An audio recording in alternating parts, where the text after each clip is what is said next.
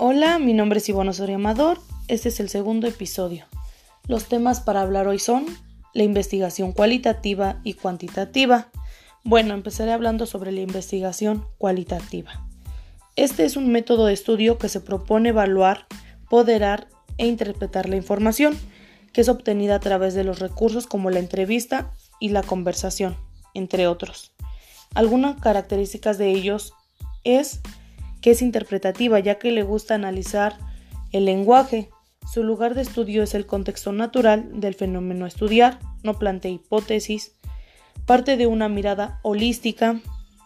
Bueno, un ejemplo de él es como la relación entre los compañeros, ya que se pueden determinar su comportamiento conforme sus edades que van teniendo cada uno de ellos. Bueno, el otro tema es la investigación cuantitativa. Este es un método estructurado de recopilación y análisis de información que se obtiene a través de diversas fuentes. Este proceso se lleva a cabo con el uso de herramientas estadísticas y matemáticas, con el propósito de cuantificar el problema de la investigación. Consiste en recolectar y analizar datos numéricos. Características de la investigación cuantitativa.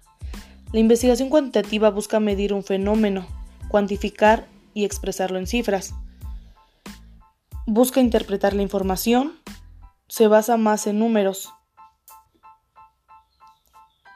Es un método de investigación descriptivo.